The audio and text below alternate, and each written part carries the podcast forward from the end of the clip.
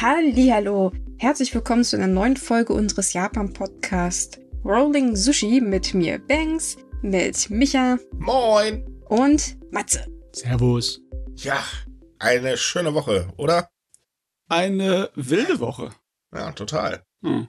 Das stimmt, das war sehr, sehr ereignisreich. Also für uns wahrscheinlich persönlich nicht, aber für die Nachrichtenwelt und Japan. Ja, nicht nur für Japan, ich glaube für die gesamte Nachrichtenwelt. Die überschlagen sich ja momentan mit irgendwelchen Krams. Ja. Und was ganz seltsam ist, was ich nicht erwartet habe, da ist sogar ein kleines bisschen Optimismus hier und da zu spüren, ja. Da kommen Oh. wir später noch mal ganz kurz drauf, ob da was da dran ist oder ob das vorschnell ist, wissen wir ja noch nicht unbedingt, aber die Leute sind anscheinend nicht so total bedrückt. Na, ich weiß jetzt nicht, worauf du anspielst, weil positive Nachrichten, keine Ahnung, aber ähm, ich weiß, ich kriege momentan nur so mit, dass in Deutschland gerade die Fetzen fliegen, aller liefert schwere Waffen, liefert nicht schwere Waffen und pro Ukraine, pro Russland und äh.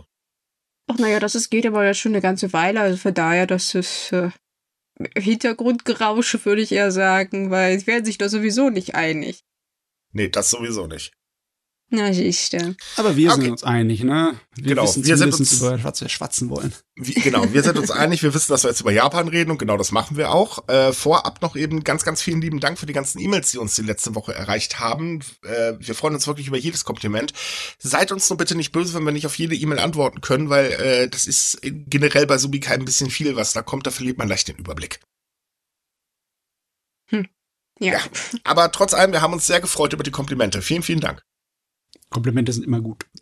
Ach so, und derjenige, der die E-Mail geschrieben hat, der uns verteufelt, keine Sorge, wir treffen uns auch irgendwann mal. ui, ui, ui. Ah, voller Akromodus. Hua. So, fangen wir an. Wir haben ein bisschen was zu tun. Ähm, was nehmen wir denn heute? Wir nehmen heute mal die Außenpolitik, denn es gibt eine sehr interessante, hm, ich will sagen, eigentlich so ein, so ein Licht am Ende des Tunnels. Denn Südkorea versucht gerade wieder mit Japan zu kuscheln und das ist eigentlich nach so langer Zeit auch endlich mal nötig. Äh, eigentlich gut müsste Japan auch langsam mal anfangen, ein bisschen auf Südkorea zuzugehen, aber naja, okay, ne? Ähm, denn es ist so, dass der südkoreanische Außenminister das Abkommen über Trostfrauen mit Japan als offiziell bezeichnet hat. Also 2015 haben sie ein Abkommen unterzeichnet. Ähm, daraufhin wurde eine Stiftung gegründet und da wurde eine Milliarde Yen eingezahlt, ähm, das halt eben an die ehemaligen Trostfrauen oder Hinterbliebenen von Trostfrauen gehen sollten oder Friedensfrauen, wie man sie jetzt auch immer nennen mag.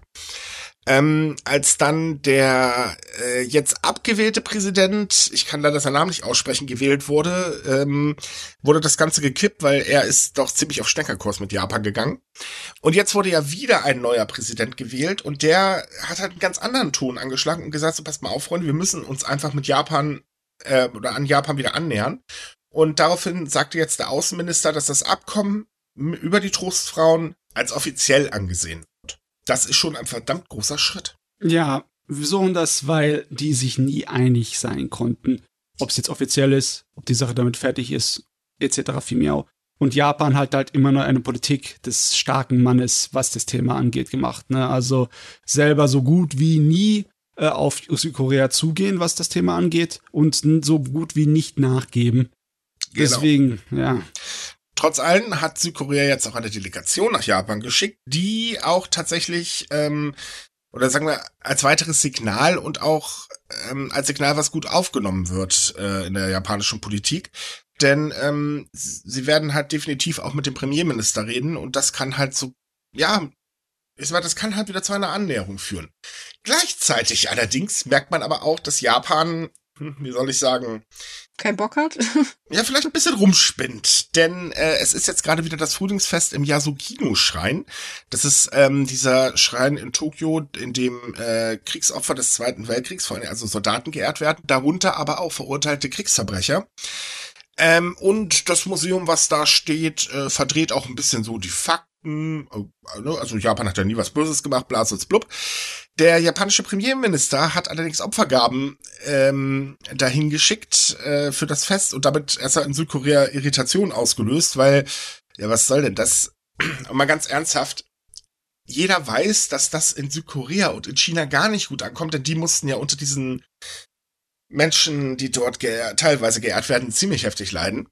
Und mehr als 100 japanische Politiker haben die dann auch noch live besucht. Ja, also zuerst, ne, das war, ich glaube, war es ein oder zwei Tage, also wenige Tage vorher, hat die japanische Regierung gleich sofort auf die südkoreanische, südkoreanische Delegation gesagt, ja, wir nehmen das an, wir finden es richtig so, dass er den Vertrag von 2015 als offiziell erachtet. Damit ist die Sache dann zwischen uns gegessen. Wir sind Freunde. Und guck mal hier, ich habe einen Kuhfladen vom Feld aufgesammelt und den schmeiße ich dir jetzt ins Gesicht. Ja, genau das. Ja, das wollte ich auch gerade sagen. Das ist so, als wenn Südkorea gesagt haben, so, hey, können wir wieder Freunde sein? Ich habe dir auch einen Kuchen gebacken. Und Japan sagt, oh, voll, danke, hier hast du ein Stück Scheiße dafür. Ja. ja, es ist ja. fürchterlich eigentlich. Also es zeigt halt eine gewisse Arroganz die Japan hier an den Tag legt. Weil anstelle einfach auch mal zu sagen, okay, vielleicht sollten wir dann ebenfalls mal Zeichen der Annäherung zeigen und jetzt mal ernsthaft, Opfergaben hätten nicht sein müssen. Das ist jetzt, weiß Gott, nichts Wichtiges oder so. Natürlich, klar, für die Konservativen äh, oder die Erzkonservativen ist es ganz, ganz wichtig, aber naja, Gott, schickt man halt nichts hin, passiert auch nichts. Die Welt wird nicht untergehen. Ähm, immerhin waren ja noch 100 Politiker da äh, und äh, Abe war ja natürlich auch da und so weiter, ist ja logisch. Ähm, ich finde, damit hätte man ein Zeichen setzen können. Und anstelle jetzt einfach mal drauf zu pochen, okay, wir sind hier sowieso in einer Region, wo die Sicherheitslage immer katastrophaler wird. Und das befürchten ja auch die Japaner selbst, wie jetzt eine Umfrage des Außenministeriums gezeigt hat. Ja. Ähm, ja, aber nee, äh, wir wollen gar nicht mehr Sicherheit anscheinend, weil wir könnten ja mit einem Staat, der auch so ungefähr die gleichen Werte hat wie wir, zu, besser zusammenarbeiten und uns wirtschaftlich auch ein bisschen mehr verknüpfen, um halt wirtschaftliche Abhängigkeit zu anderen Ländern, China, Zwinker, Zwinker zu lösen.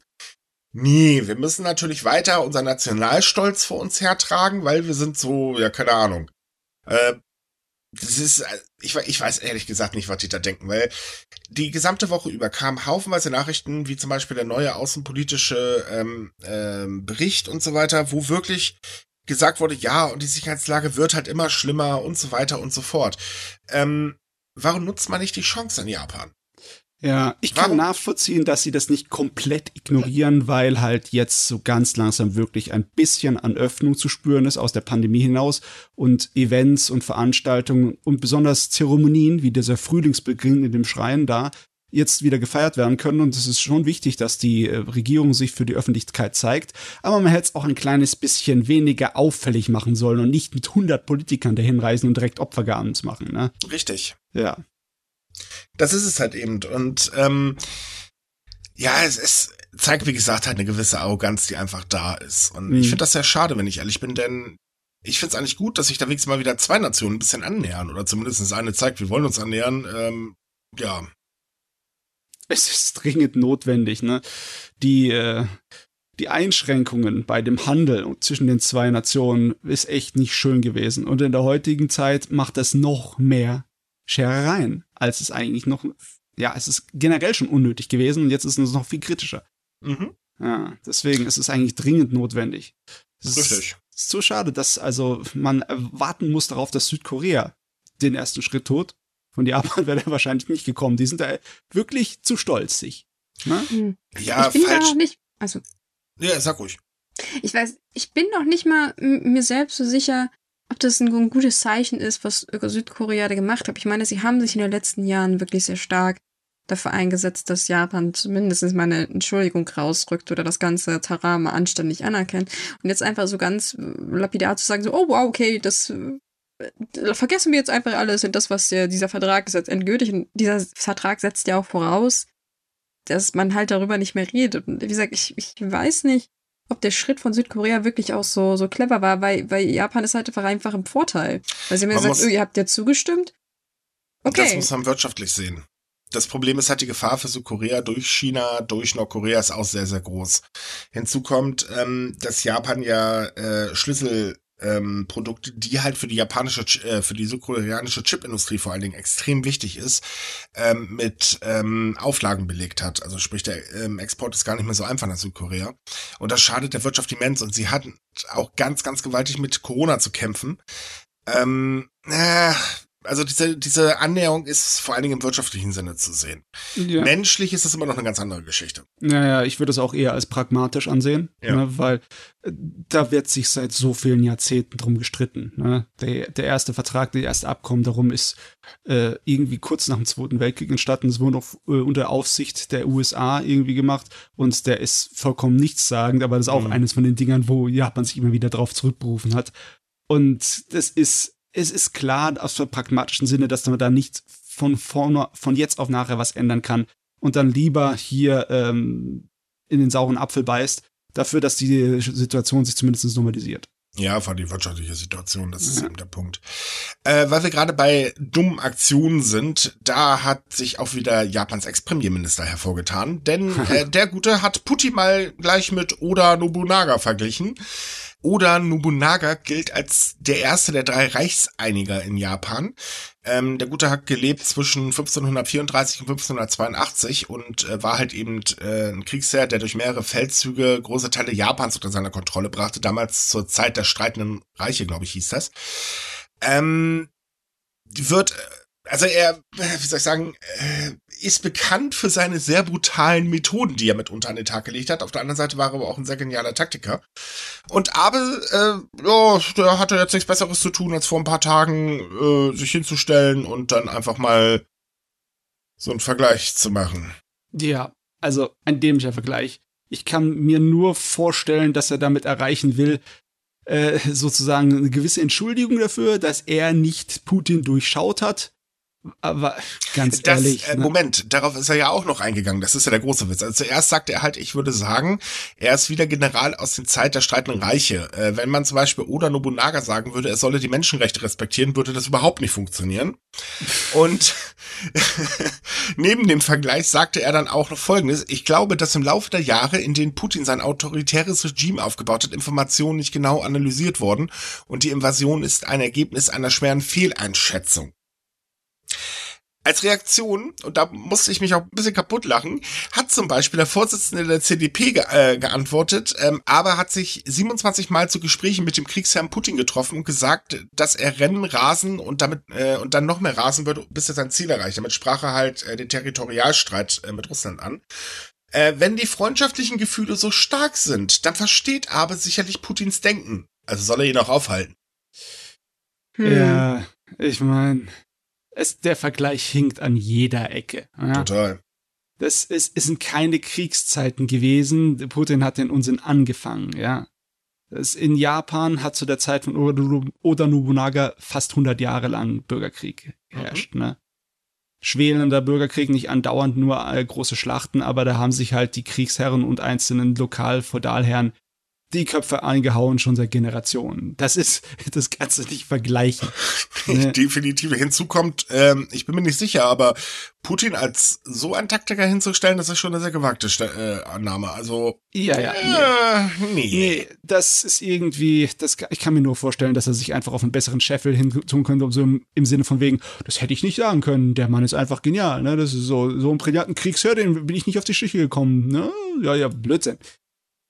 Du das ist schon ziemlich doof. Also ja, aber auch die Aussage mit, ähm, dass die Invasion das Ergebnis einer schweren Fehleinschätzung ist, das ist ein ziemlich direkter Seitenhieb auch an die USA. Ähm, ich weiß nicht, ob das unbedingt gerade so gut ist.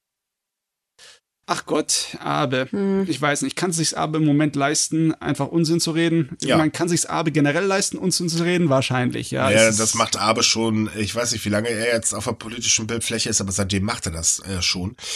Ähm, er ist aber halt wahnsinnig mächtig innerhalb der LDP und äh, deswegen haben seine Worte durchaus Gewicht und das ist das Problem an der ganzen Geschichte. Hm. Hinzu kommt halt, man merkt eben, ähm, dass äh, der Zuspruch zu Abe, das war ja, ähm, oder bröckelt halt schon seit geraumer Zeit. Davor war es eigentlich so, Abe ist halt Premierminister und der macht das schon. Der hat das Land aus der Rezession geholt, die Abenomics, alles ganz toll, Blasels blub. Äh, jetzt, als er dann zurückgetreten ist, äh, vor zwei Jahren war das, glaube ich, ähm, ab da ging, ist das Ganze gekippt. So, jetzt ist er zwar wieder auf der politischen Spielfläche und hat auch irrsinnig viel Macht mittlerweile, aber ähm, so allgemein ist die Kritik an ihm halt unglaublich laut geworden und äh, egal was er jetzt macht, er kann eigentlich nur noch im Fettnäpfchen treten. Gut, ich meine, er macht es auch freiwillig mit dem Kopfsprung. äh, ähm, er rennt da durch wie sonst was. Ja, er ist also da ne, wirklich Hut ab. Man denke mal so liebevoll an die Abeno Mask. Über die ja. wollen wir lieber nicht reden. Nein. Das ist immer noch ein Thema, ich glaube es nicht. Wir, wir sind ein ernsthafter Podcast, keine Comedy-Show. ähm, Nein, aber es, es ist halt eben ähm, so es wird nicht mehr alles so positiv gesehen, was er macht, oder mittlerweile eigentlich sogar sehr negativ. Und das wiederum finde ich sehr gut, denn ähm, man muss mal ehrlich sein, das Fazit, was bei Abe übrig geblieben ist nach seiner äh, langen, sehr langen Amtszeit, ist eigentlich ähm, ein Land, wo die Armut extrem hoch ist, ein Land äh, der Teilzeitarbeitskräfte, ähm, ja und ein Land, ich sag mal, der kleine Mann zählt da nicht sehr viel, die kleine Briefbörse ist recht nicht. Nee. Und egal wie man sieht, Oda Nobunaga war ein großer Mann der Geschichte. Und Putin mit einem großen Mann der Geschichte zu vergleichen, das kommt nicht gut an. Definitiv nicht. Ist aber auch wirklich ein ziemlicher Tritt in den Hintern von äh, verschiedenen Leuten. Also mal äh, von der Ukraine abgesehen. Aber naja, das ist halt Erbe. Ähm, da, da, da, ja genau, ein Thema zu Russland haben wir noch, denn Japan hat Russland am Mittwoch offiziell den Status als begünstigste Nation äh, entzogen ähm, und damit die Sanktionen gegen das Land noch einmal verschärft. Das, der Entzug des Status bedeutet, dass Russland jetzt mehr Zölle zahlen muss. Denn ähm, es waren halt so Sachen wie äh, auf diverse Fischprodukte oder beziehungsweise überhaupt diverse Fische ähm, gab es halt reduzierten äh, Zollsatz und auch Erdgas und äh, Kohle gab es zum Beispiel gar keinen Zoll. Und das hat sich jetzt erledigt. Ja.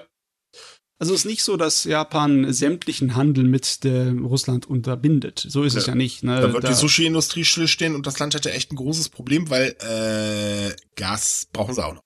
Ja. Aber sie haben ja schon vorgehabt, sie haben ja schon angekündigt, dass sie den äh, Import von Kohle einstellen wollen, was ein großes Ding ist, und die äh, Zollvergünstigung abzuschaffen für wirklich ein wichtiges Gut ne, für die Meeresfrüchte. Das ist auch ein relativ großes Ding. Also was das angeht, ist Japan wirklich stark, was Sanktionen gegen Russland Momentan angeht, ne? tatsächlich, ne? ja. ja. Ja, ich meine, Japan hat ja auch offiziell im außenpolitischen Bericht den Ton gegenüber Russland deutlich verschärft. Ja, ja. Äh, um das mal vorsichtig auszudrücken, eigentlich ist das schon so eher, lies es und dann fühle ich geschlagen. Naja. Ja, ich meine, sie, sie nennen die äh, Sachen äh, mit den Inseln, wo sie sich mit Russland terri im Territorialstreit befinden, jetzt eigentlich schon eine illegale Besetzung, oder? Ja, das haben sie seit 2013 nicht mehr gemacht. Das wurde nämlich durch Abe geändert. Ja, Abe ist tatsächlich ein guter Freund von Putin. Ähm, und auch so diverse andere Bezeichnungen sind wieder drin. Hinzu kommt, äh, dass auch die Invasion natürlich scharf verurteilt wird, aber auch die gesamte Sicherheitslage halt mittlerweile so eingestuft wird, dass man jetzt sagt, okay, es brodelt an allen Ecken und Enden und Russland ist dran schuld. Ja, ich meine, bei dem außenpolitischen Handeln der japanischen Regierung wirkt Abes ja, Spruch noch gleich ein bisschen schräger. Yep. Ja. Ach ja. So, was haben wir denn noch so Schönes? Ähm. Ah ja, eigentlich eine traurige Nachricht. Ähm, die Küche von Kita Kyushu ist in weiten Teilen zerstört worden. Und zwar handelt es sich dabei um einen Marktplatz, und zwar genau ist das der Tanga-Markt. Äh, den müsst ihr euch so vorstellen. Das ist ein riesengroßes Areal mit dicht an dicht gedrängten kleinen Holzhäusern. Und äh, da gab es jetzt leider einen Brand, der sich sehr schnell durch eben dicht gebaute kleine Ho äh, Häuserchen, äh, Holzhäuserchen, äh, zu einem Großbrand entwickelt haben, in dem eine Gesamtfläche von 1600 Quadratmetern vollständig zerstört wurde. Ja, ich meine, das muss man sich so vorstellen. Wenn man diesen typischen japanischen Dieb hat, den maskierten, ne, der von Dach zu Dach springt, hier bei dem Markt muss er nicht springen. Der hey. kann da laufen. Da gibt es keine äh, Lücken zwischen den Dächern. Auch, auch wenn er über äh, eine Gasse wechseln möchte oder so. Er braucht nur rübergehen. Das ist gar kein Problem. Ähm, sehr viele von den Anwohnern, aber natürlich auch von den Betreibern, die da halt eben äh, ihre Lokale und so weiter haben, haben auch schon im Vorfeld gesagt, Leute, das ist wahnsinnig gefährlich, was da stattfindet. Ähm, hinzu kommt, es gibt überhaupt keinen Platz dafür Löscharbeiten, weil, wie gesagt, dicht an dicht gebaut und da jetzt rächt sich das halt. Eigentlich sollte schon von längerer Zeit ein Sanierungsprojekt gestartet werden, damit das Ganze mal ein bisschen gelichtet wird. Also nach dem Motto Haus fällt, okay, jetzt haben wir eine Lichtung. Ähm, das Ganze hat sich allerdings extrem verzögert, ist dann letztes Jahr gestartet, auf dem Papier, aber blöderweise noch nicht in der Praxis. Oh so, Mann. warum ist das? Das heißt, jetzt haben wir einen warmen Abriss gehabt, auf gut Deutsch. Ja, aber nur auf 6000, äh, ja, Leider. Also die Stadt will jetzt alles daran setzen, diesen Markt wieder aufzubauen, aber trotz allem ist natürlich jetzt irrsinnig viel auch ein Stück Kultur kaputt gegangen. Weil der Markt, der hat eine irrsinnig lange Geschichte. Er blickt ja auf mehr als 100 Jahre Geschichte zurück. Ja, aber bei sowas muss man immer dran denken, äh, dass wahrscheinlich nicht das erste Feuer war, wo viel abgebrannt ist und wieder aufgebaut wurde. Ich meine, das war in vielen, vielen Städten von äh, äh, Japan in der Geschichte so ein Standardding. Ne? Ja, also bereits vor 23 Jahren gab es schon einen Brand, äh, da sind dann zwölf Geschäfte zum Opfer gefallen, jetzt sind es äh, locker über 40. Oh, okay, das ist schon ein bisschen größer. Ja, das ist, ist definitiv ein bisschen größer. Gott sei Dank ist aber kein Mensch ums Leben gekommen. Ähm, das ist also in der Hinsicht gerade noch mal glimpflich abgegangen. Und was sich sehr schnell gezeigt hat, ist eine ganz, ganz große Solidarität in der Nachbarschaftsvereinigung, äh, denn ähm, es haben halt, wie gesagt, sehr viele Menschen auch ihre Lebensgrundlage verloren, dadurch, dass ihre äh, Restaurants und so weiter kaputt gegangen sind. Und die kriegen jetzt an allen Ecken und Enden Hilfe. Und das ist tatsächlich richtig schön zu sehen. Ja. Ja, das ist ja wenigstens eine gute Nachricht, dass man die Leute dann damit nicht alleine lässt, weil so schnell einen neuen Laden aufbauen kann man sich nicht. Nein, Definitiv nicht. Aber wie gesagt, die Stadt will jetzt äh, alles daran setzen, auch die Präfektur will halt helfen, dass der wieder aufgebaut wird, so schnell wie es geht. Und die Leute werden dann auch natürlich ihre Geschäfte zurückbekommen. Ähm, wie das jetzt mit weiterer Unterstützung aussieht, das ist leider auch noch nicht bekannt. Schade eigentlich. Hm. Ja. Ja. Ähm, Das ist echt So. schade. Ich war da noch nie. Ich kannte ist den so auch nur aus Bildern. Ne? Der ist toll. Ich meine, ich fand's ein bisschen bedrückend, da rumzulaufen, aber so vom Angebot her, wow. Ist das denn wirklich so gemischt, also von, von äh, Lebensmittel, Restaurants bis, äh, weiß ich nicht, anderen Ja. Kleidung und so? Ah, okay. Ja, Ich Kleidung habe ich so der damals. Kleidung habe ich damals jetzt nicht gesehen, aber ich glaube ja. Ich stell's mir mal vor, wie so eine Einkaufsmeile, nur halt in Gassen reingesteckt. Ne? Statt ja, irgendwie so in einer ungefähr. großen Straße. So, kommen wir noch mal ganz kurz zu Verschwörungstheorien. Yay! Ja. Moment, Moment, Moment, ich hole den Aluhut. ja, bitte. Mm, so. Banks, du gibst also. Ah, Entschuldigung. Banks gibt euch jetzt kurz eine Anleitung, wie man einen vernünftigen Aluhut bastelt. Bitteschön. Man nehme ein Stück Alufolie und mache einen Hut draus. Tada! ja, genau. Macht einen Ball draus, haut irgendwie auf der einen Seite eine, äh, eine Furche rein und setzt ihn auf den Kopf. So, äh, ach ja, Antenne nicht vergessen. Äh, wir hatten vor ein paar Podcasts äh, die Sache, dass äh, die selbsternannten QAnon-Aktivisten namens Jammernot, äh, nee, ja, ja, wie hießen die nochmal? Jammer, Jammer, Jammer, Jammer. Ach ja, Yamato-Ku, genau.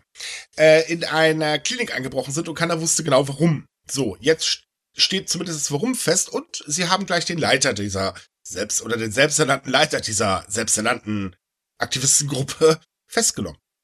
Ach. Denn ähm, die sind halt am 7. April zusammen mit äh, zehn Gefolgsleuten ähm, für mehr als eine Stunde in eine Klinik in einem Stadtteil von Shibuya reingerannt. Ähm, diese Klinik ist eine Impfstelle für Kinder. Dementsprechend war sie auch voll mit Kindern. Dabei äh, haben sie halt rumgebrüllt, Impfen ist ein Verbrechen, so die, naja, der übliche Scheiß halt, den man von den Leuten kennt. Und sie wollten halt unbedingt den Leiter der Klinik sprechen. Tada! Ähm, ja, und das äh, Ganze hat jetzt ein gewaltiges Nachspiel. Aber was, was wollten Sie denn von dem Leiter? Wollten Sie denn auch dieselben Floskeln nur ins Gesicht brüllen oder? Ganz ehrlich, keine Ahnung. Also zu Anfang hieß es ja ursprünglich, dass sie eingebrochen sind, während da überhaupt nichts los war in der Klinik. mhm. Das hat die Polizei jetzt revidiert in ihrer offiziellen, offiziellen Stellung, also die zweite offizielle Stellungnahme. Ja.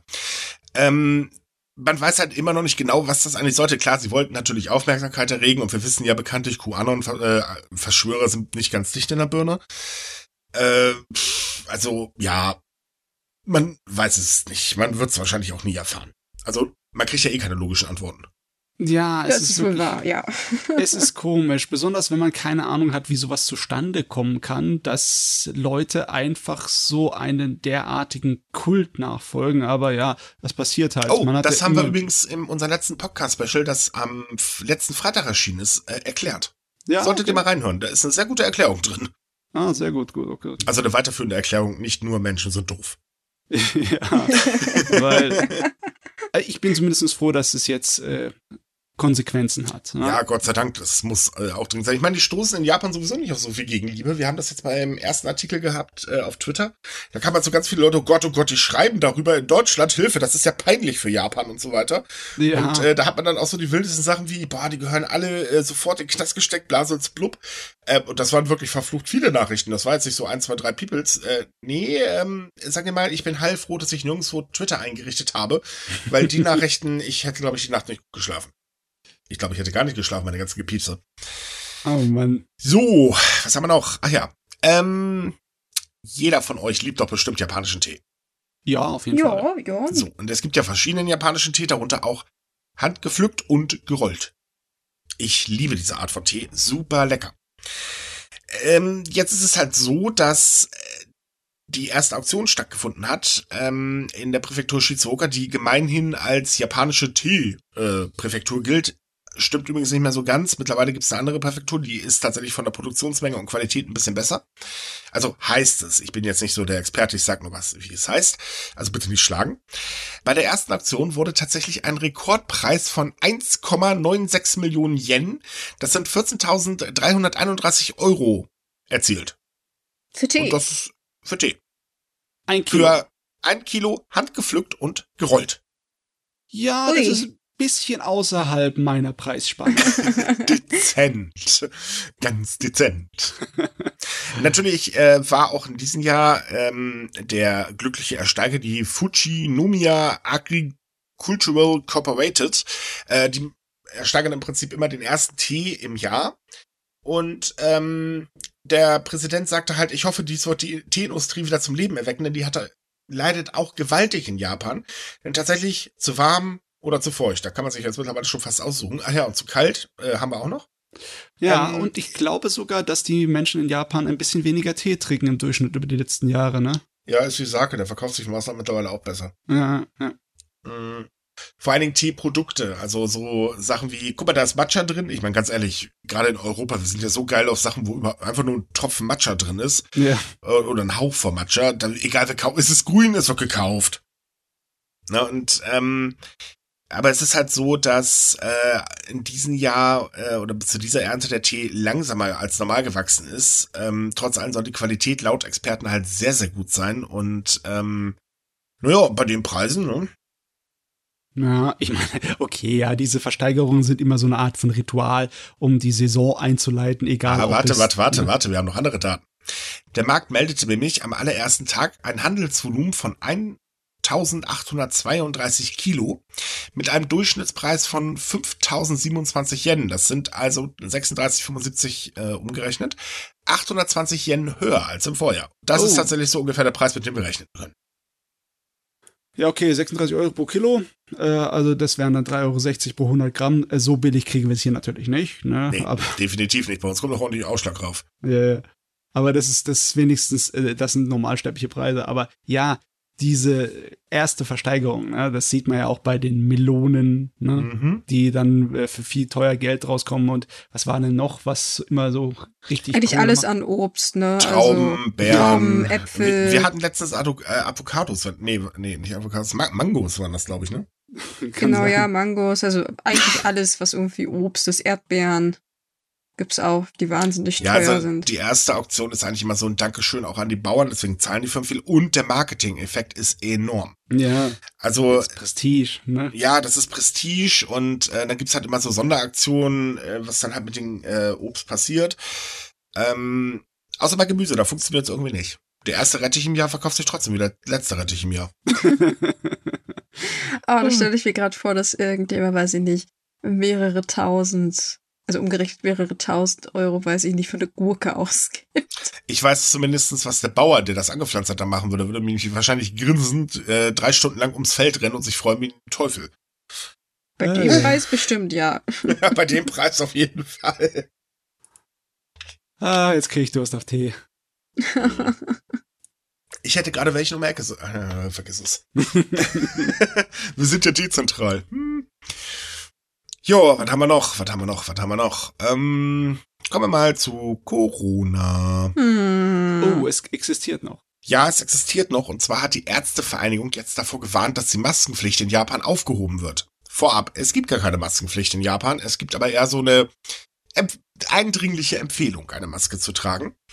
Und ähm, die, äh, der Präsident der Ärztevereinigung hat halt davor gewarnt, dass man damit jetzt bloß nicht aufhören soll. Ähm, das wäre jetzt nicht gut, auch wenn andere Länder das gemacht haben oder planen zu machen, äh, könnte das ziemlich ungünstig für Japan werden. Man muss dazu sagen, Japan kämpft ja immer noch mit relativ hohen Zahlen. Die zwar in den Städten sinken, aber auf dem Land blöderweise nicht. Da geht es nämlich äh, nach oben. Und das ist halt ein bisschen ungünstig aktuell. Hinzu kommt, wir haben bald die Golden Week. Äh, gar nicht gut. Ja, okay. Ähm, die Empfehlung, eine Maske zu tragen, abzuändern, abzuschaffen, ist das, das ist natürlich nicht dasselbe wie eine Maskenpflicht abzuschaffen.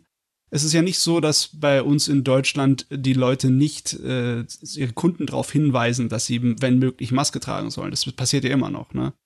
Äh, keine Ahnung, habe ich hier noch mitbekommen. Hier tragen aber auch noch alle Masken in den Läden. Ja, ja. Echt stolz auf meine Kölnerchen. Also außer vereinzelte krass coole Leute, aber ja mein Gott, wo kein Hirn ist, da kann man auch keine Logik erwarten. Ja. Ähm, Nein, aber ähm, äh, es ist, also ich sag mal so, man kann diese Empfehlung eigentlich schon fast mit einer Pflicht vergleichen. Man weiß es ja, ne? Der Boss sagt, also ist es Pflicht, Punkt. Mhm, Japan halt. Ähm, deswegen hat er das auch direkt wirklich Maskenpflicht ähm, betitelt.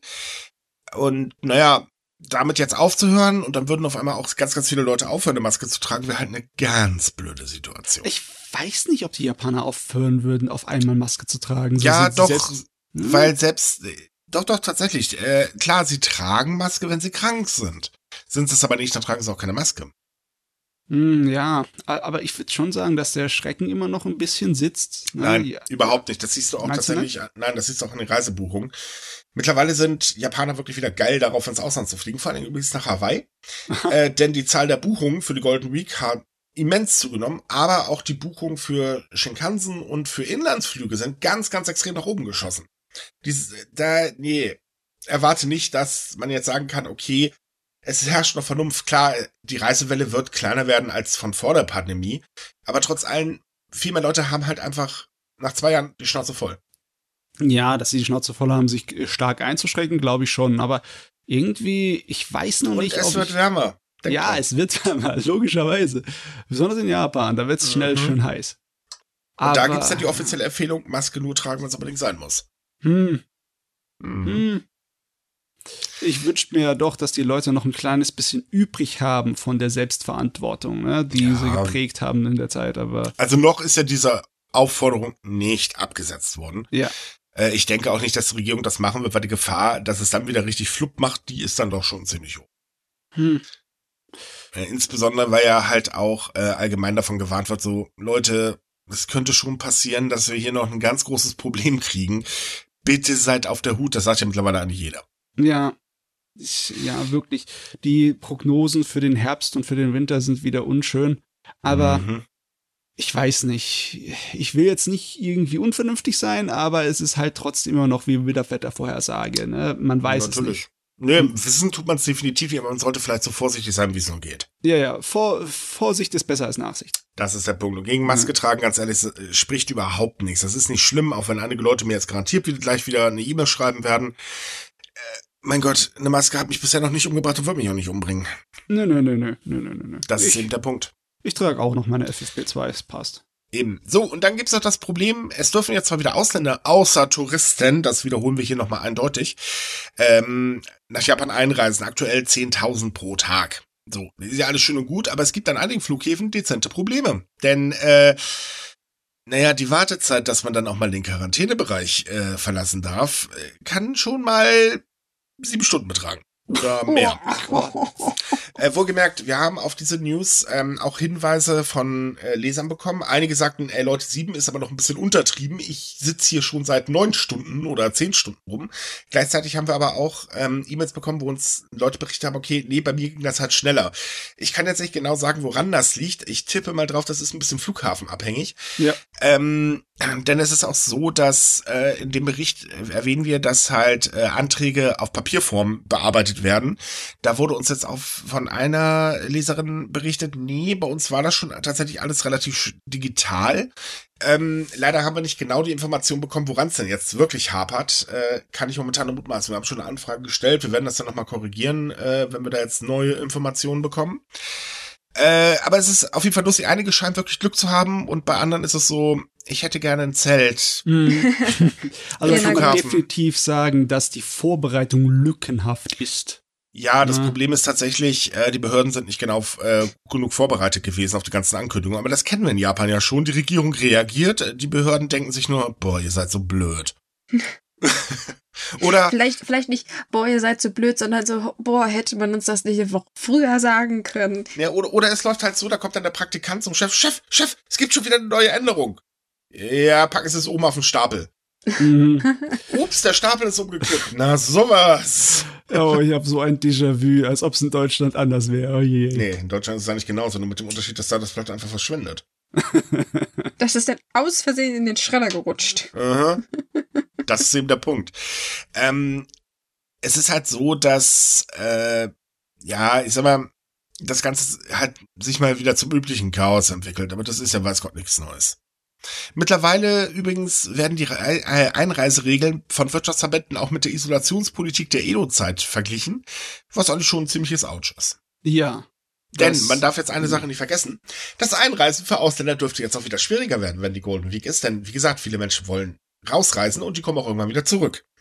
Dadurch äh, wird es doch die tägliche Obergrenze ganz schön belasten. Hm. Ja. Hm, ich meine, dann es ist wahrscheinlich nicht zu schnell die Art und Weise, wie die japanische Regierung reagiert. Ne? Also mit ihrer langsamen Erweiterung vom äh, maximalen Kontingent pro Tag. Weil man sieht ja, so schnell können die das nicht wieder auffahren. Der, allein der bürokratische Apparat schafft's nicht. Richtig. Ja. Aber weil wir gerade dabei sind, Japans Gesundheitsministerium zahlt Elternurlaubsbeihilfe.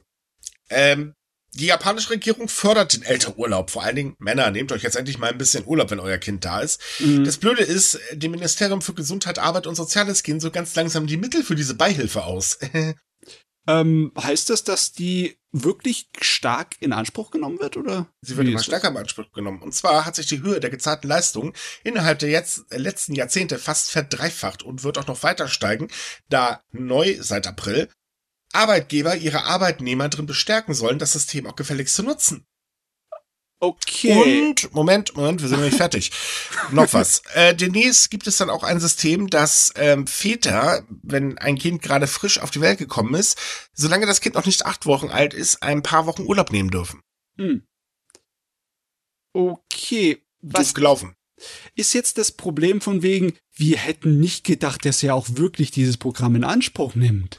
Sonst hätten wir das gar nicht eingeführt. Ganz einfach, weil die Zahlungen aus, äh, für das ähm, Programm aus der Arbeitslosenversicherung stammen, den Arbeitnehmer und Arbeitgeber im Verhältnis 50 zu 50 einzahlen. Nur ein geringer Anteil stammt aber aus Steuergeldern. Das Problem ist, die Arbeitslosenversicherung hat sowieso schon Probleme. Ähm, ja, doof. Es ist einfach nicht genügend Geld da. Ähm, Hm, und das Problem ist leider, wenn das jetzt ganz stark ansteigt, könnte das äh, in zwei Jahren äh, schon zu ganz großen Problemen führen. Ansonsten halt in drei Jahren. also hat man sich da einfach völlig verrechnet oder was ist da passiert? Man hat Ich mein, gar nicht gerechnet, das ist passiert. Genau, Initiative traf mal wieder auf Bürokratie. Äh, Oh Mann. Also im Sinne von wegen, diese ganze Initiative ist sehr gut. Hätte aber Naja. nur funktioniert, wenn sie, wenn sie halt nicht ausgeschöpft wäre. Und ja, nee, nicht so ganz. Äh, das ist das Problem. So, so ganz ist es. Äh, nee, ist es eigentlich nicht. Also, Eltern, die sich dafür entscheiden, einen Elternurlaub zu nehmen, können ab den äh, in den ersten sechs Monaten 67 äh, 67 Prozent ihres Monatslohns in Japan erhalten. Ab den sieben Mo Monat äh, sind das dann 50 Prozent. Also so toll ist es, weiß Gott nicht. Das Ja, okay. Ding ist halt, ähm, der Prozentsatz der Leistung wurde im Jahr 2014 von 50 auf 67 Prozent erhöht und das Ende des Elternurlaubs für Eltern, die keine Kindertagesstätte finden, 2017 auf zwei Jahre verlängert. Das belastet nochmal zusätzlich, weil man hat natürlich nur das alles erhöht und verlängert, aber blöderweise nicht die, für die Erhöhung der Mittel äh, gesorgt. Ja, und auch nicht für die Erweiterung der Angebote von Kindertagesstätten, leider Gottes, ne? Mhm.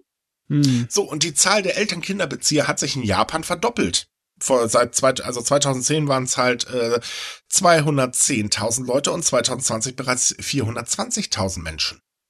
Hm. Doof. Also, was heißt doof? Es ist ja es ist ja eigentlich gut, dass das System so funktioniert, dass die Leute dann halt Urlaub nehmen, sich eher um ihre Kinder kümmern. Das ist ja auch der Ziel, das Ziel gewesen davon, ne? Mhm. Doof ist, dass es halt nicht funktioniert finanziell. Ja, das könnte auch daran liegen, dass in den letzten zehn Jahren die Zahlung von 230 Milliarden Yen, also 1,6 Milliarden Euro, ähm, auf 640 Milliarden Yen, also 4,6 Milliarden Euro angestiegen sind. Ja, das ist mehr als das Doppelte. Und ne? man darf nicht vergessen, vor zwei Jahren äh, gab es dann so das kleine Problemchen, dass auf einmal schlagartig ganz viele Firmen nicht mehr wirklich Geld verdient haben, keine neuen Leute angestellt haben oder eben die Personal drastisch verkürzt haben. Äh. Ja, klar, jetzt äh, sieht man halt die Auswirkungen auf das Sozialsystem. Mhm. Ne? Ganz genau. Mhm. Deswegen wird jetzt auch vorgeschlagen, dass die Einzahlungen in die äh, Sozialkassen erhöht werden. Also man belastet einfach mal eben äh, die Arbeitnehmer in einer Zeit, wo die Preise sowieso steigen. Ah. Aber es war ja irgendwie klar, wenn, wenn das schief geht, dann müssen sie halt immer andere ausbaden, ne? Ja, wo soll das Geld sonst hernehmen? Der Staat sagt zwar, wir müssen unbedingt äh, die Geburtenrate erhöhen, hält sich aber ansonsten ganz hübsch äh, im Hintergrund. äh. Aber immerhin plant der Staat jetzt ein Versicherungssystem für alle Arbeitnehmer. Jetzt werden wahrscheinlich einige von fragen, wie, es gibt kein Versicherungssystem für alle Arbeitnehmer. Nee, gibt es tatsächlich nicht. Ähm, ja, Japan hat viel zu lange auf seinem alten System von wegen, ich gehe an eine Firma und bleibe dann den Rest meines Lebens dort äh, gehangen. Jetzt, wo sie alle Teilzeitarbeiter und sonst was Zeug sind, da. Äh, äh, ja. Die kriegen das sowieso nicht. Das halten wir fest. Denn dieses Versicherungssystem, also Krankenversicherung und Rentenversicherung, gibt es tatsächlich nur momentan für Arbeitnehmer, die in einem Betrieb arbeiten oder ein Unternehmen arbeiten, die eine bestimmte Anzahl an Arbeitnehmern äh, insgesamt haben. Das sind äh, 501, äh, da liegt das aktuell. Oh, das ist eine große Firma. Jo. Aber alle anderen fallen halt drunter. Da wird dann, tja, Pech gehabt. Altersvorsorge, Ala, du machst doch selbst. Äh, man darf aber übrigens trotzdem in die Arbeitslosenversicherung einzahlen, ne? das ist klar. Ähm, das Problem daran ist, dass äh, schon vor geraumer Zeit irgendwann mal versprochen wurde, ja komm, wir sollten jetzt äh, endlich mal äh, was einführen, was halt alle Arbeitnehmer betrifft, weil irgendwann hat man halt gemerkt, äh, ups, da werden ja immer mehr Teilzeitarbeitnehmer, das ist aber eine ganz, ganz blöde Sache. Ja, und äh, jetzt fängt man da mal drüber an zu diskutieren. Ja, ich meine, es wird Zeit. Die mhm. Auswirkungen der Abenomics sind schon länger bekannt. Ne? Dezent ausgedrückt, ja, aber das Ganze hat auch ein Problem. Es ist ja toll, dass man das auf einmal alles anpassen möchte, denn ab da sollen dann ähm, auch Arbeitnehmer darunter fallen, die in Unternehmen mindestens 51 Beschäftigten arbeiten. Ja, Problem ist allerdings, dass die Firmen darauf gar nicht vorbereitet sind. Was also so immer, ja. Richtig. Und das wiederum dürfte dazu führen, dass die Preise steigen, weil die Firmen das ja kompensieren müssen. Ja, du hast ja vorhin gesagt, es wird ja 50-50 eingezahlt von Arbeitgeber und Arbeitnehmer, ne? Tja, dann ist es aber auch eine nicht gerade, äh, die kann man nicht ignorieren, die Belastung, ne? Nö. Für den Arbeitgeber und Arbeitnehmer. Richtig. Hm. Gut, natürlich ist es gut für alle Arbeitnehmer, irgendwas zu schaffen. Wird auch definitiv Zeit, insbesondere mit der Hinsicht, dass es äh, also ich fand die Aussage so geil. Die ähm, Fumio Kishida sagte nämlich, wir beobachten in Japan eine Diversifizierung der Arbeitsform, indem mehr Menschen Nebenjobs annehmen oder freiberuflich arbeiten. Wir müssen darüber nachdenken, wie die soziale Sicherheit gewährleistet werden äh, kann. Ja. Ja, also. Das, das merken wir mal ein bisschen spät, aber wenigstens merken wir mal was. Äh, logischerweise. Das ist so wie immer bei uns so das Motto so äh, bei der japanischen Regierung so, ja, das hätte man vielleicht vor 20 Jahren schon machen können, aber immerhin habt ihr gemerkt, dass man was ändern muss. Ja, Good job. Hier hast du einen Keks. Wurde ja auch mal Zeit, ne? Ach, Jemini. Aber Arbeitnehmer haben es in Japan sowieso nicht leicht. Wir erinnern uns mal liebevoll zurück. Die Pandemie ging los. Was hat die Regierung gemacht? Die Regierung hat Masken angeschafft, die keiner haben wollte oder kaum einer haben wollte. Aber die Regierung hat auch die Unternehmen aufgefordert, schickt doch eure Arbeitnehmer bitte ins Homeoffice. So. Das lief auch wirklich toll. Viele Unternehmen haben mitgemacht. Gut, die 70 Prozent, die man erreichen wollte, haben jetzt nicht so wirklich geklappt. Die lag irgendwo so bei 20 Prozent. Naja, und jetzt ist es halt so, dass viele Arbeitnehmer halt sagen, ey, cool, das gefällt mir, das würden wir gerne weitermachen. Blöderweise sagen halt viele Unternehmen oder sogar die Mehrheit der Unternehmen, äh, nö, hm. Ja. Machen wir nicht. äh, man sollte noch ganz kurz eine Sache erwähnen, denn ähm, wir haben in den ganzen zwei Jahren immer wieder darüber schreiben müssen, dass die Regierung das Ganze als ähm, Reform des Arbeitsstils in Japan ansieht und mehr Freiheit für die Arbeitnehmer, blasels, blub. Ja, es ist schön, dass sie das ansieht, aber wie man gerade sieht, äh, die Realität zeigt, dass diejenigen, die dafür verantwortlich sind, sagen, nö. Ja, es war halt nur eine, ja, keine Regelung, keine irgendwie Motivation oder sonst was dafür gegeben oder keinerlei Pflichten. Das war einfach nur ein Ratschlag an die Firmen. Ne? Das ist der Punkt, weil die Regierung hat hier nämlich im Prinzip gar nichts für getan. Hm. Hätte man dafür gesorgt, dass, ähm, naja, wie soll ich sagen, große Unternehmen sich dann vielleicht auch einfach mal bewegen. Ähm, weiß ich nicht, vielleicht hier und da Vergünstigung, damit schmeißen sie eh gern durch die Gegend, dann hätte es vielleicht funktioniert. Aber so, mh, hm, ich frage mich, was die ganzen großen Firmen da einen Mehrwert drin sehen in der Kontrolle über ihr Arbeitspersonal, dass sie einfach zum Büro kommen müssen. Da hast du den Punkt. Kontrolle. Ja. Es Aber herrscht einfach null Vertrauen.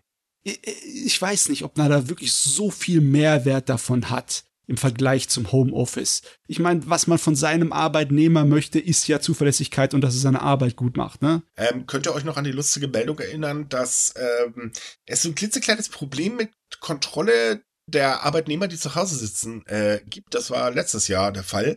Da stellte sich nämlich heraus, dass viele Unternehmen, vor allem große Unternehmen, Spionageprogramme und so weiter einsetzen, die sogar die Kamera einschalte und Screenshots macht. Hä?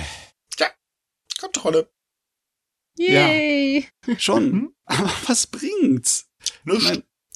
Weil erwiesenermaßen arbeiten die Leute im Homeoffice sogar produktiver. Ja. Und Japan ist bekannt dafür, dass es nicht gerade das produktivste Land der Welt ist. Ne? Halten wir auch mal fest. Nee, nee. Und sowieso, Homeoffice ist einer von den Sachen, mit denen man wirklich helfen kann bei Ei. der Klimapolitik, ne? Wenn man halt auch, weniger durch die Gegend fahren aber muss. Aber vor allen Dingen auch die mentale äh, Belastung der Arbeitnehmer ja. lässt nach. Ja, und dann braucht man weniger Geld ausgeben für die ja, Behandlung der Leute, wenn sie irgendwie Richtig. Burnout haben. Hm. Ja. Es könnte so einfach sein, wenn die Leute einfach mal genauer nachdenken würden. Ja, das Problem das, ist halt dieses, das Problem ist das Never Change a Running System. Äh, daran hält Japan extrem fest und man merkt, äh, sie haben sich jetzt schon mehr als einmal damit richtig schön in die Nesseln gesetzt. Denn wie du, äh, Matze ja gerade sagte, äh, die Sache mit dem, man arbeitet sein Leben lang immer nur in einem Betrieb. Ja, das hat vielleicht nach dem Zweiten Weltkrieg eine Zeit lang funktioniert. Okay, aber die Zeit ist vorbei. Ja, das also. muss, muss man einfach auch mal in der Regierung und in den Unternehmen mitbekommen. Denn, und das ist das Ding, was die Umfrage nämlich auch zeigte, sehr, sehr viele Arbeitnehmer sagen halt, ja, sorry, wenn ich nicht kriege, was ich äh, haben möchte, dann wechsle ich schneller den Arbeitsplatz, als ihr gucken könnt. Denn kleinere Unternehmen sind eher dazu bereit zu sagen, ja, ein Arbeiter von zu Hause ist mir doch egal. Ja, aber die haben ja nichts zu verlieren auf gut Deutsch. Wenn ja, die Großen haben auch will, nichts zu verlieren. Ja, aber was haben kannst, die? Denen ist es einfach egal. Nee, gerade kleinere Unternehmen sehen da drin halt eine Chance. Weil in ähm, der Zeit, äh, oder in diesen zwei Jahren, gab es ja auf einmal so den Punkt, wo festgestellt wurde, oh, in Tokio werden gar nicht mehr so viele Büroräume vermietet und viele Firmen ziehen hier ab. Was ist denn jetzt kaputt? Ja, weil die Firmen halt gesagt haben, ja, wozu brauchen wir noch eine Zentrale? Wenn Leute eh alle zu Hause arbeiten, dann ist uns das doch egal, sparen wir Geld mit. Mhm. Gut, das wird jetzt beim großen Unternehmen wie Sony oder so natürlich nicht passieren. Das ist klar, die brauchen halt ihren äh, Tempel, äh, das ist logisch. Aber ähm, naja, man sorgt zumindest für ein besseres Arbeitsklima. Man muss ja. es ja nicht sagen, okay, Leute, ihr müsst jetzt äh, ewig in drei Tage nur zu Hause arbeiten. Man kann ja so ein Mischding einführen, warum denn nicht? Das bringt ja keinen um. Nee. Es wäre aber eine Entlastung. Und wir wissen ja, die Arbeitswelt in Japan ist schon knackig. Ja, ist. Aber das ist dann schon was, was Gutes, was aus der ganzen Misere da rausgekommen ist. Die Leute haben das Homeoffice erlebt und sie haben Gefallen dran gefunden und die werden es nicht so schnell wieder vergessen. Das ist Richtig. vielleicht nur ein kleiner Keim, aber der wird nicht einfach so verschwinden. Hoffen wir es. Aus den Köpfen der Leute. Wobei man auch sagen muss, wir kennen die Diskussion hier in Deutschland ja genauso. Ne? Da, ja, wir haben ja auch ja. ganz viele, die, also ich arbeite ja von zu Hause aus, beziehungsweise ich arbeite von da, wo ich will, weil ich habe einfach keinen großen festen Arbeitsplatz oder so. Das ist mir auch völlig egal. Und ich darf mir auch ständig anhören, da bist du ja gar nicht so produktiv und so weiter. Ihr Herr von wegen. Ich habe auch meinen acht Stunden Arbeitstag, so ist das nicht. Mhm. Äh, und der wird auch eiskalt durchgezogen, weil ich leite dann auch dummerweise so eine Redaktion. Nimm verdammt viel Zeit in Anspruch. Oder habe hier so einen komischen Podcast, den ich auch immer rein darf. Ähm, äh, und auch so andere Diskussionen darüber. Man hört immer wieder, ja, die sind ja nicht produktiv, die sitzen dann die ganze Zeit nur und gucken dann Fernsehen und blau und Sülz. Nein, das tun die Leute eben nicht. Die sind sogar teilweise produktiver und arbeiten vor allem freiwillig länger. Das sagen alle Statistiken. Das ist ja der Witz an der ganzen Geschichte. Und wenn man das einfach mal als Chance sieht, naja, hm? gut, es ist auch nicht leicht im Homeoffice, aber man muss auch lernen, ein bisschen mal abzuschalten. Ähm, aber gut, das gehört halt eben auf der anderen Seite dazu. Hm. Ja, ist echt eine Frage, wie sich das entwickelt. Wenn jetzt tatsächlich eine Linderung einkommt, was das Pandemiengeschehen angeht, wo anscheinend aus irgendeinem Grund einige Firmen sogar mit rechnen. Ne? Besonders mhm. in Japan, ein Unternehmen rechnen tatsächlich damit, dass jetzt so ein bisschen Linderung eintritt und sind auch noch bereit, ja, mehr Leute einzustellen und mhm. wieder so auf Aufschwung hinzuarbeiten und zu finanzieren. Ne? Ja, also der Optimismus in Japan ist in der Unternehmenswelt tatsächlich sehr groß. Ähm, man muss dazu sagen, es sind ja auch alle Maßnahmen abgeschafft worden und äh, trotz dessen, dass es in den ländlichen Regionen gerade Probleme gibt, will ja die Regierung auch keine neuen Maßnahmen. Und gut, ländliche Regionen, das betrifft die Unternehmen sowieso nicht, sitzen eher in den um Tokio, Osaka und Co. Ähm, da haben sie halt alle ein bisschen mehr Glück. Ähm, und es ist halt so, dass äh, dieses Einstellungsstopp-Ding, was sehr viele Unternehmen eingeführt haben, also die haben eher weniger Leute rausgefeuert, das sind so eher Zeitarbeitskräfte, äh, die gehen durften. Ähm, aber halt eben neu wurde kaum noch eingestellt oder sehr stark reduziert. Und damit hören tatsächlich die Mehrheit der Firmen jetzt auch auf und sagen halt, nö, wir stellen jetzt wieder mehr ein, weil jetzt kommt Aufschwung. Ja, jetzt lohnt sich wieder in die Universität zu gehen, weil der Abschluss bringt euch was. Naja, die. Aua. Ja, oh, danke, Matze. äh, du bist, äh, studierst in Deutschland, nicht in Japan, keine Sorge. Nein, ich meinte jetzt allgemein so, dass das tat, das tat bestimmt viel jetzt gerade wie. Also, ja, ke keine meine, Sorge. Er hat, er hat ja viel recht, aber trotzdem. Liebe Leute, kein, ke keine Sorge. Ihr studiert ja, wenn dann bestimmt alle in Deutschland oder zumindest ein deutschsprachigen Land, wenn ihr uns zuhört. Macht euch mal keine Sorgen drum. Ihr werdet doch darunter zu leiden bekommen, was äh, wegen dem Scheiß, der in der Ukraine passiert. Also keine Sorge, ihr seid auch noch dran. Danke, und ich dachte, du machst es besser, Micha. Aber gut, Ey, verweilen wir so. Seit wann bin ich denn mal bekannt dafür, was besser zu machen? Hä? Das stimmt auch wieder, ja. Warum mache ich mir eigentlich falsche Hoffnungen in ich der wollt, Hinsicht? Ich, ich wollte es gerade sagen. Ich wollte es gerade sagen. Naja, aber gut, die Frage ist natürlich auch, ähm, wie lange der Optimismus anhält. Denn Japans Zahlen, ähm, also Wirtschaftsdaten, sehen auch nicht gut aus. Der Yen fällt und fällt und fällt. Mhm. Äh, die Preise werden teurer und teurer und teurer und, und, und, und. Also das, ich glaube nicht, dass das so geht, dass man halt sagen kann, okay, ähm, es wird jetzt auf einmal schlagartig alles besser, sondern ähm, die Preisanstiege in Japan sind momentan noch humaner als bei uns. Das liegt aber vor allen Dingen daran, weil viele Firmen sich einfach nicht trauen, den Preis anzuheben. Dafür reduzieren sie wahrscheinlich die Mengen um die Wette. Ähm, aber auch das wird noch schlimmer in Japan werden. Und äh, man darf auch nicht vergessen, Touristen dürfen immer noch nicht ins Land. Ja. Und Japan ist seit jeher traditionell eher auf den Binnenmarkt ausgerichtet. Aber wenn die Verbraucher durch die Preisanstiege, und Japan ist so schon verdammt teuer, kein Geld mehr in der Tasche haben, dann ist halt eben doof. Dann wird das auch nicht ausgegeben. Ja, das ist wahr. Und auf also, der anderen Seite sieht man es ja natürlich auch, wie du vorhin erwähnt hast, im landwirtschaftlichen Sektor kriselt's, weil da ist man sich schon sicher, dass höhere Kosten fürs ganze Jahr noch auf die Leute zukommen werden. Ne? Richtig, ne? ganz genau, das ist es eben. Und ähm, von daher. Äh, äh, ja. Äh, Aber trotzdem, äh. Optimismus existiert. Er ist nicht ausgestorben. Nö, tatsächlich. Kaum zu glauben, ne? Ja. Yep. Und jetzt gibt's auch noch was anderes Neues, denn Japan hat die Führerscheinpflicht für Elektroroller abgeschafft. Also genau genommen, Elektroroller gelten jetzt nicht mehr als Motorräder. Äh, ich weiß nicht, ob ich das jetzt unter Optimismus einordnen würde, aber es ist interessant. Naja, immerhin dürfen Minderjährige immer noch nicht mit dem Ding fahren. Also alle unter 16 dürfen es halt schlicht und ergreifend nicht, Gott sei Dank. Ähm, und äh, die neue Vorschrift gilt auch nur für Roller mit einer Höchstgeschwindigkeit von maximal 20 Stundenkilometern. Dann dürfen sie übrigens auch auf der Straße fahren. Wenn man auf dem Bürgersteig fahren will, dürfen sie maximal 6 Stundenkilometer durch die Gegend brettern. Hm. Ich meine, da kannst du immer noch ganz gut äh, Leute umkarren, aber naja. Das kannst du mit dem Fahrrad auch machen, Micha. Ja, ja wahrscheinlich sogar einfacher mit dem Fahrrad. Hast du ja, mehr Stoßraum. Die, ich wollte gerade sagen, die kriegst du zur Not noch mal eben schneller auf sechs äh, Stundenkilometer. Äh, was aber äh, am interessantesten ist an dieser Gesamtänderung, ähm, das autonome Fahren ist nun in Japan gesetzlich zugelassen, beziehungsweise wird in ungefähr ein oder zwei Jahren in Japan gesetzlich zugelassen. Es steht aber jetzt im Gesetz drin. Hm. Ähm, und das soll sogar wenn alles gut geht, noch innerhalb dieses Jahres in Kraft treten, damit nämlich autonome Busse und Taxen im, noch im Geschäftsjahr 2022, es endet im März 2023, äh, ihren Betrieb aufnehmen können. Insbesondere Hammer. in ländlichen Regionen. Da will man unbedingt die Mobilität verbessern, was auch gleichzeitig dazu führt, dass man sagen kann, okay, wir haben jetzt hier einen autonomen Fahrdienst, wunderbar, da können wir damit die Bahn abschaffen, weil die macht eh nur miese.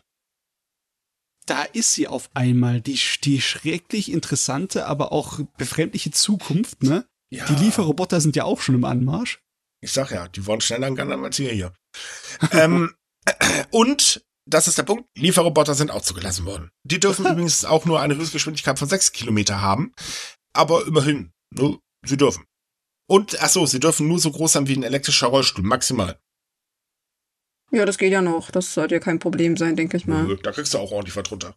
Ja, aber faszinierend, dass das jetzt doch so schnell ging. Also ich hatte eigentlich mhm. nicht damit gerechnet, dass er das jetzt so schnell durchboxt. Ich meine, wir hatten zwar schon drüber geredet, dass die Gesetzesentwürfe alle vorliegen und so weiter, aber Respekt wie weit, da. Wie weit ist Deutschland mittlerweile?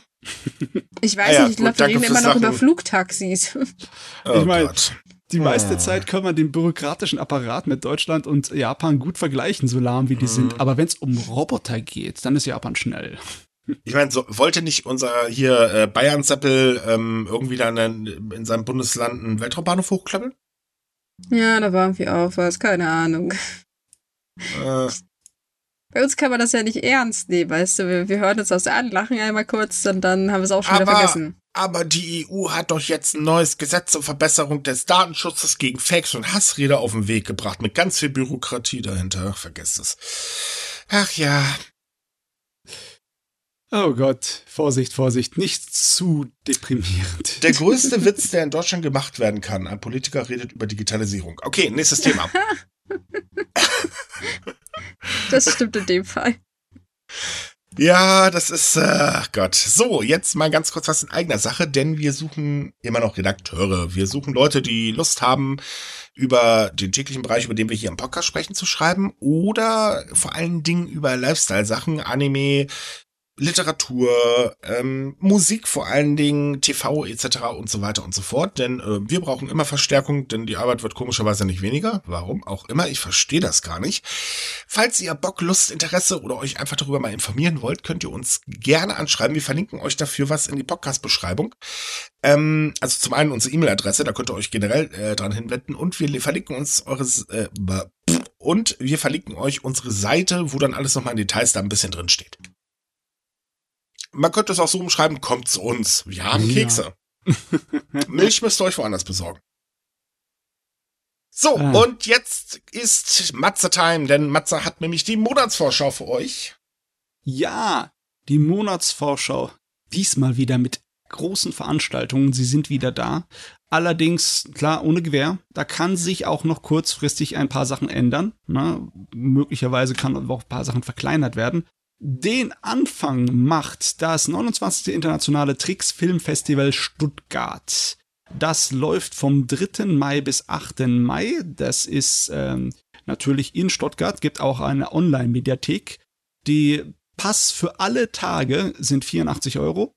Und äh, Online-Mediathek-Tickets sind 20 Euro, also 1999 für alle Sachen. Also Einzeltickets soll es auch geben, ist aber noch kein Preis bekannt.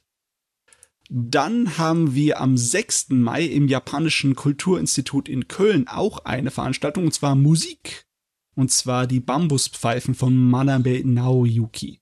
Hm. Mhm, ja. Hm, das sogenannte Show. Oder Shio, ich weiß nicht, wie man es richtig ausspricht. Ja. Äh, dort gelten wie in allen anderen Veranstaltungen auch äh, 3G-Regeln. Ne? Und Maskenpflicht. Maskenpflicht, ja. Anmeldung ist äh, möglich über online. Muss man wahrscheinlich da auch machen. Ne? Das ist ganz wichtig. Mhm. Bei anderen Events äh, sind noch Tageskarten möglich, aber hier, da braucht eine Anmeldung.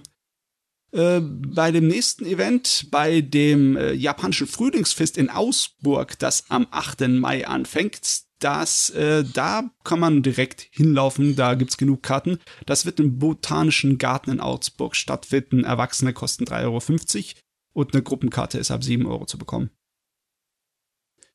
Dann am 21. Mai haben wir den Japantag in Düsseldorf. Er ist oh, wieder da findet dieses Jahr wieder statt. Mhm, mhm. Yay! Also sie haben zumindest gesagt, er findet statt. Es kann auch Einschränkungen geben, wenn sich bis dahin was ändert. Aber er wird wieder an unterschiedlichen Orten in äh, Düsseldorf stattfinden. Am Burgplatz, am Schlossufer, am Rathausufer und am Mannesmannufer. Also am Wasser. Dazu eine Bitte, liebe Leute, das Ding ist immer grundsätzlich so bombenvoll, tragt lieber eine Maske. Auf jeden Weil da Fall. ist Gruppenkuschel nämlich leider, also da, da ist Abstand halten gänzlich nicht möglich. Ja, auch wenn es unter freiem Himmel ist, das sind so viele Leute, das ist, das ist schon was anderes. Yep. Dann als letztes haben wir noch äh, das die Nippon Connection. Ja, die ist ja auch noch da. Ne? Vom 24. Mai bis 29. Mai. Die auch äh, sowohl vor Ort als auch online stattfinden kann. Äh, wird in Frankfurt am Main im Künstlerhaus äh, Mosonturm, im Theater Willy Bram und der Naxushalle hauptsächlich stattfinden, aber auch an vielen anderen Orten in der Stadt.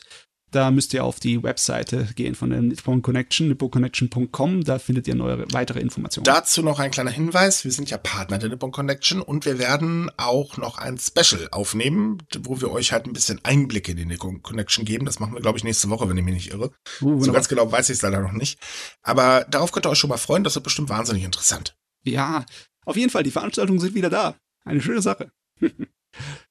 Aber wer keine Lust hat, nach draußen zu gehen, weil ja klar, die als eigene Sofa ist eine schöne Sache, der kann auch im Fernsehen einiges diesen Monat anschauen. Anfang macht am 2. Mai auf Arte die Geo-Reportage. Japan, Leben am Fuß des Vulkans. Und zwar geht es da um die Insel Satsuma Iojima. Das ist eine Insel, an der früher Schwefel abgebaut wurde, ist aber mittlerweile keine große Industrie mehr und äh, die Leute versuchen auf irgendeine andere, Weise, auf eine andere Art und Weise, dazu zu sorgen, dass die Leute nicht überall wegziehen in eine andere Stadt. Deswegen ist es ganz interessant. Das wird auch zweimal wiederholt, am 11. Mai und am 23. Mai und ist online verfügbar bis zum 1. Juni. Also wer sind nicht erwischt am 2. Juni, da, äh, Mai, der Zeit noch. Dann am 7. Mai, ebenfalls auf Arte, haben wir Geschichte schreiben, eine Reihe, in der die große Welle von Hokusai und der äh, Holzschnitt Künstler Hokusai an sich mal unter die Lupe genommen wird. Kann ich sehr empfehlen, dem seine Bilder sind fantastisch. Dann am Freitag, den 13. Mai, haben wir auf Kabel 1 Doku Geschichte gelöscht, die Welt ohne Japan. Das hatten wir schon einmal vor langer Zeit in der Vorschau.